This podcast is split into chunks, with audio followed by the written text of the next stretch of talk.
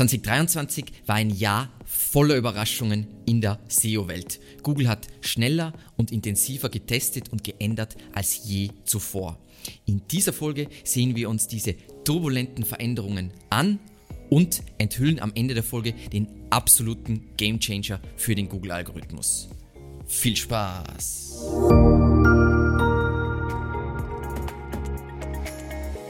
Was hat sich 2023 verändert, dass du unbedingt wissen solltest?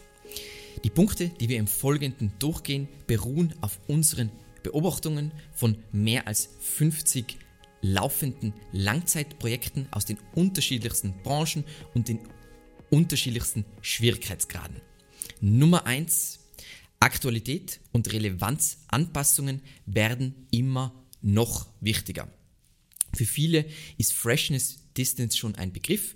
Für die, die das nicht kennen, ist einfach, wie aktuell sind meine Inhalte im Vergleich zu den anderen top rankenden Seiten und es zeigt sich einfach immer wieder ein sehr einfacher Prozess, um Top-Platzierungen zu generieren und zu halten, ist es Seiten für wertvolle Keywords immer wieder nach den neuesten Best Practices zu aktualisieren. Und es funktioniert nicht nur wegen dem Faktor Aktualität, sondern auch, weil du nur durch mehrere Iterationen Schritt für Schritt Perfektion erreichst und deine Inhalte immer wieder auf die sich ändernde Suchintention ausrichtest. Also das war ja in einer der vorherigen Folgen haben wir darüber gesprochen, wie wichtig es ist zu verstehen und was einfach immer ein laufender Trend ist. Suchintentionen verändern sich, das heißt Content muss dem immer wieder angepasst werden. So, was bedeutet das jetzt konkret für dich? Für sehr viele Websites, Webprojekte, Unternehmen gilt, versuche nicht immer zwanghaft hinsichtlich Keyword-Abdeckung in die Breite zu gehen, außer du bist eben ein Publisher, sondern konzentriere dich darauf, die unternehmensrelevante Nachfrage perfekt abzudecken. Also dort, wo der Umsatz, wo das Geld verdient wird. Die Seiten für diese Keywords sollten regelmäßig gepflegt werden. Und dazu gibt es eine aktuelle, mega coole Studie von Siege Media, die zeigt, wie oft du eben Inhalte aktualisieren solltest und eben im Durchschnitt, aber ich mag immer so Zahlen im Durchschnitt. Nicht so gern, sagen sie eben 1,31 Jahre eben bei umkämpften Keywords, aber man sollte sich immer ansehen, wie groß ist die Freshness Distance zur Konkurrenz. Und einfach immer wieder schauen, hat sich die Suchintention für meine wichtigen Keywords, hat sich diese Suchintention geändert. Und wir haben da so als Daumenregel bei extrem schwierigen Keywords würde ich sogar sagen, dass wir quartalsweise Inhalte aktualisieren. Äh, um ein Beispiel dazu zu geben, unser Beitrag zu Was ist SEO, der ranken soll für Keywords wie SEO, Suchmaschinenoptimierung. Was ist SEO? Diesen Artikel aktualisieren wir immer wieder im kleinen Stil und manchmal eben einmal jährlich im großen Stil. Also dieser Artikel ist zum Beispiel über die Jahre hin zu komplex geworden und dieses Jahr haben wir eben dafür gesorgt, dass der nochmal einen besseren Einstieg zum Thema schafft. Anstatt dass er, oh mein Gott, das deckt alles ab, sondern vielmehr, hey, was muss ein Einsteiger wissen, um mal mit SEO loslegen zu können. So. Nummer zwei. Gute Antworten schnell und einfach zu liefern, wird wichtiger. Das hat auch der Cyrus Shepard bei der Chiang Mai SEO-Konferenz wieder verdeutlicht. Für Google ist es von zentraler Bedeutung, dass Nutzer ihre Antwort, ihre gewünschte Antwort, äh, eine zufriedenstellende Antwort so schnell und einfach wie möglich bekommen.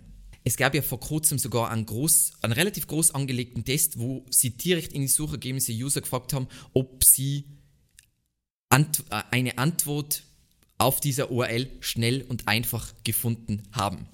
Was bedeutet das jetzt für dich?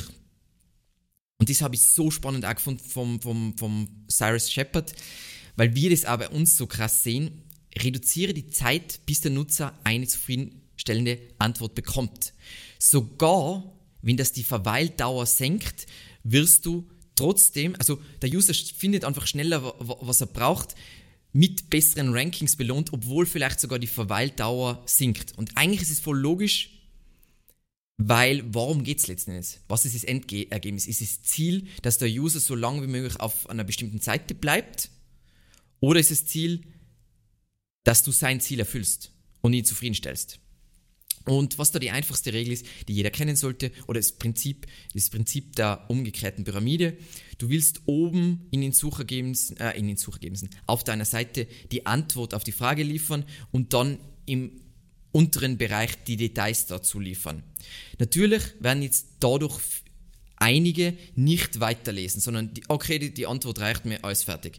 Aber darum geht es auch nicht. Es geht darum, Frustration zu reduzieren. Es geht darum, den User zufriedenzustellen. Es geht nicht darum, dem das so schwierig wie möglich zu machen, dass er möglichst lange auf deiner Website bleibt. So.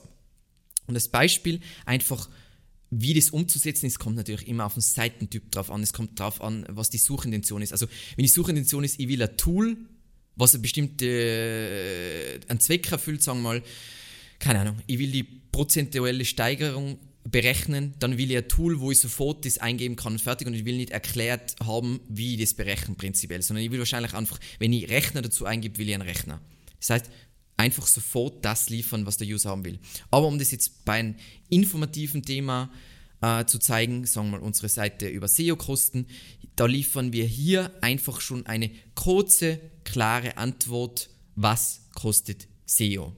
Und auch wenn dann User nicht alles lesen, Sie sind trotzdem zufriedener, weniger Frustration, ein besserer Kontaktpunkt mit deiner Marke.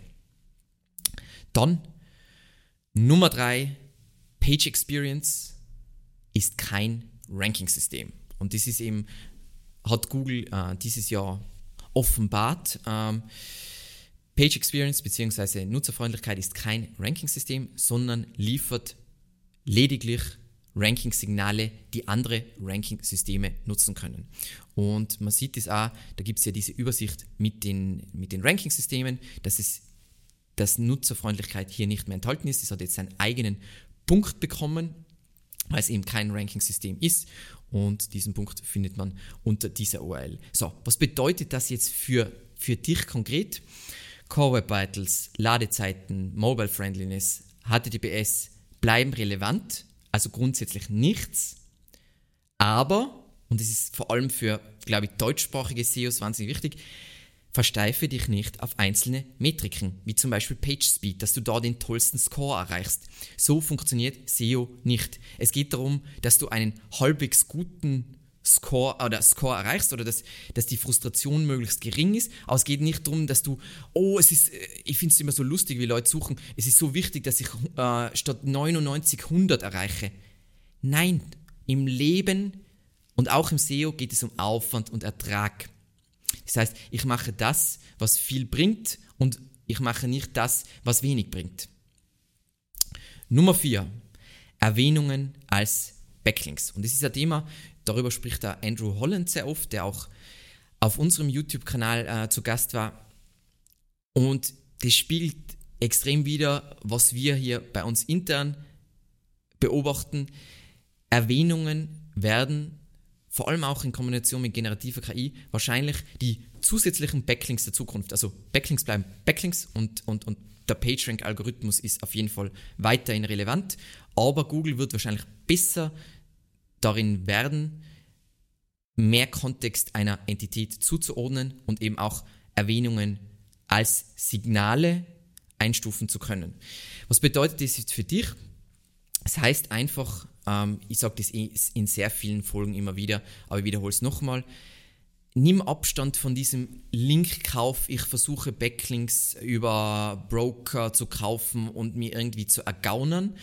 Und sorge einfach dafür, dass du die, dass du PR machst und so immer wieder in den Top-Medien, bei deinen Nischenautoritäten, dass du dort vertreten bist, genannt wirst, aufgeführt wirst. Das SEO ist, ist sehr viel Technik, logisch, logischerweise, aber es ist auch sehr viel Marketing. Und hier gilt es für viele SEOs, vor allem im deutschsprachigen Raum, die einfach die Technik lieben, aber Marketing hassen. sich hier weiterzuentwickeln, weil durch generative KI wird es definitiv äh, mehr an Stellenwert gewinnen. Nummer 5. Und das ist eigentlich mein Lieblingspunkt, äh, um ihn etwas anzuteasern. Nutzersignale sind um ein Vielfaches wichtiger, als wir alle dachten. Und gelernt haben wir das eigentlich seit den Leaks durch den Antitrust-Case äh, gegen Google. Ähm, Kevin Indig spricht sehr gerne über dieses Thema. Die meisten SEOs dachten, SEO läuft so, aber in Wirklichkeit läuft es so. Und Nutzerverhalten, nicht Inhalte, Hammer, sind die Quelle von Googles Magie. Und um kurz da einen Ausschnitt zu zeigen, ähm, wie die Suche, also diese Dokumente sind schon älter, aber es ist trotzdem das Fundament von Google, wie fun Google funktioniert, wie die Suche funktioniert und unglaublich spannend. Unglaublich, unglaublich spannend. Also alles ist auf Basis von dem Feedback vom Nutzer und durch dieses Feedback vom Nutzer auf unterschiedliche Art und Weise erkennt Google spezifische Muster und generische Muster und wird da äh, dementsprechend die Suchergebnisse anpassen zu einzelnen Keywords, aber auch zu gewissen Keyword-Typen und so weiter und so weiter. Das heißt, Nutzerverhalten ist eigentlich der zentrale SEO-Aspekt und nicht Content. So, was bedeutet das jetzt für dich? Und es ist so ein spannender Satz, den sollte man sich einprägen. Google wusste immer, was, Google, äh, was Nutzer bevorzugen, aber nicht unbedingt warum. Und um da ein Beispiel zu geben, das ist auch der Grund, wieso man für Tool-Keywords teilweise auch ohne Content ranken kann. Weil sobald, sagen wir mal, der Algorithmus hat genug Nutzerverhalten Daten zu einer bestimmten URL mit einem Tool gesammelt. Wenn dieses Tool die User am glücklichsten macht, auch wenn kein Content auf dieser Seite ist, rankt diese Seite auch ohne Content. Heißt das jetzt, dass es, oh, ähm, ich soll kein Content auf die Seite machen? Nein, aber nur fürs Verständnis, wie Rankings generiert werden. Und dementsprechend sollte dein Fokus sein, möglichst hilfreich zu sein und eine schnelle und einfache Erfahrung zu bieten. Eben vom Google Snippet als Erstkontakt bis hin zur Erfahrung auf deiner Website. Also es macht alles macht so viel mehr Sinn, wenn du da denkst, wieso sind Shortclicks, also Leute gehen auf deine URL, finden nicht das, was sie wollen, springen zurück, klicken dann auf ein Ergebnis oder suchen, äh, verändern die Suchanfrage. Wieso sind die so schädlich? Weil für Google das Nutzerverhalten immer wahnsinnig wichtig war. Sie sind extrem schlecht darin zu interpretieren, ob der Inhalt passt, aber sie sind extrem gut darin einzuschätzen, ob User mit dem Ergebnis zufrieden sind. So. Und Nummer 6, und das ist tatsächlich der Mindblow meiner Meinung nach, was alles hinsichtlich Ranking-Faktoren, Ranking-Signale, Ranking-Systeme komplett auf den Kopf stellen wird, ist, das Spiel wird sich dank LLMs, also großen Sprachmodellen, massivst ändern. Ähm, warum? Aktuell sitzt ja Google auf, auf ich glaube, mittlerweile 16.000 oder mehr Quality Rater, die also Feedback zum Algorithmus geben. Also was die machen ist, wenn Google irgendein Update ausrollt, dann bewerten die im Nachhinein, sind die Ergebnisse jetzt besser geworden, basierend auf gewissen Richtlinien ähm, und geben dann Feedback, das wird eingespielt und war dieses Update ein Erfolg oder war es kein Erfolg, muss es nochmal angepasst werden, etc. etc. Und große Sprachmodelle können menschliche Quality Rater zumindest teilweise ersetzen und Qualität mit Skalierbarkeit in Einklang bringen. Weil das Problem ist, ähm, diese menschlichen Rater sind natürlich ein extremer Bottleneck. Und da geht es einfach ums Labeling. Ist was, ist, war das jetzt eine gute Erfahrung, war das eine schlechte Erfahrung? Wenn es alles über Menschen macht, dann ist das mühsam. Und Hauptsächlich kommt es auch von Microsoft und so weiter, aber es ist auch ein Riesenthema bei Google. Es gibt eben zunehmend diese Diskussion über die Verwendung von großen Sprachmodellen zur Generierung von Relevanzbewertungen, die menschliche Bewerter ersetzen könnten. Und dieser Wechsel könnte massive Skalierbarkeit bieten und wirft jedoch natürlich Bedenken hinsichtlich der Qualität auf, ähm, weil maschinell annotierte Bewertungen oder dieses Labeling ich kann jetzt gar nicht einschätzen, wie, wie gut das funktioniert. Aber was ich glaube, in welche Richtung es gehen wird, ist, ist eine Mischung aus, man verwendet Quality Rater menschliche, aber macht, lasst auch sehr viel von der KI selbst labeln und kombiniert das Ganze, um das Ganze voranzutreiben. Und da gibt es einen fantastischen, legendären Artikel dazu von Search Engine Land ähm, über dieses ganze Thema, was das Ganze auch im großen Stil aufarbeitet. Ist jetzt wirklich eher was, also das war jetzt die einfache Erklärung, das ist wirklich was für SEO-Nerds, aber ist was, mit was man sich auf jeden Fall beschäftigen sollte. Warum? Kommen wir zu, was das für dich bedeutet und warum du diesen Artikel, wenn du jetzt wirklich in SEO drin bist, äh, auf jeden Fall lesen solltest. Ähm, die Skalierung im äh, Evaluierungsprozess und schnelle Iteration von Relevanzfeedback und Bewertungen ebnet den Weg für eine deutlich höhere Häufigkeit von Algorithmus-Updates und dies in vielen Sprachen und Märkten. Also man sieht ja bei ganz vielen Sachen, dass das nicht so einfach ist und Updates kommen teilweise neun Monate später erst in, in anderen großen Märkten. Also zum Beispiel in der Deutsch, ähm, im deutschsprachigen Markt kommen Updates oft sehr spät erst an und so weiter. Alles mühsam. Und wenn wir das aber, wenn nicht wir, sondern wenn Google es skalieren kann, dann wird es sehr viel schneller passieren. Und spannende ist, und das ist jetzt meine Meinung, ist, Updates könnten laufend ausgerollt werden, ohne großen Einfluss einzelner Rollouts. Weil jetzt sind so Updates, zum Beispiel jetzt Helpful Content Update, können crushen irgendwas oder andere Sachen springen voll rauf. Aber wenn ich sowas Fließendes hätte, wo durch KI wird immer wieder gelabelt, nachjustiert und so weiter, dann könnte, könnte es viel fließender passieren. Der Algorithmus würde sich im ganz langsam systematisch weiterentwickeln, ohne schlagartige Sichtbarkeits Verluste oder Gewinne, so, sondern eher Trends. Das heißt, du würdest eher sowas sehen nach unten als. Genau. Und was ich da so spannend finde als Gedanke ist, ähm, große Sprachmodelle sind in gewissen, aus einem gewissen Blickwinkel komplett das Gegenteil von einem an, an, an Suchmaschinenalgorithmus äh, oder von, von einer Suchmaschine, weil Suchmaschinen leiten Ergebnisse basierend auf vergangenem Verhalten ab. Und große Sprachmodelle verstehen Sprache und Bedeutung. Da ist jetzt der Begriff verstehen ist ein bisschen gefährlich, aber sie funktionieren über Sprache und Bedeutung. Und dementsprechend, wenn man beides miteinander kombiniert, beziehungsweise generative, die, die, die normale Suche um generative KI erweitert, ist es wahnsinnig, wahnsinnig interessant. Okay. Und das bringt uns zum Ende unserer heutigen Folge. Ähm, ich glaube, das Wichtigste ist, dass man einfach am, am, Ball bleibt und sich mit den großen Änderungen in den Ranking-Faktoren oder Ranking-Systeme beschäftigt und einfach seine Strategien dementsprechend wieder anpasst, weil ähm, das heißt jetzt nicht, SEO ändert sich komplett, aber es ändert sich, was große Ergebnisse bringt versus was nicht große Ergebnisse bringt. Und letztendlich ist SEO ja wieder nur ein Part vom Marketing oder ja, vom Marketing, Inbound-Marketing, was ein Unternehmen macht. Und es geht darum, natürlich genau die wichtigsten Hebel in Gang zu setzen und alles andere ist prinzipiell nicht so wichtig, wird sowieso nicht umgesetzt, weil Budgets nun mal nicht unendlich groß sind.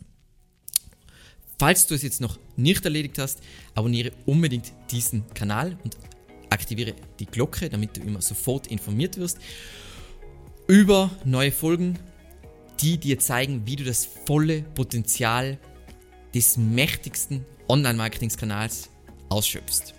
Vielen lieben Dank fürs Zusehen und bis zum nächsten Mal.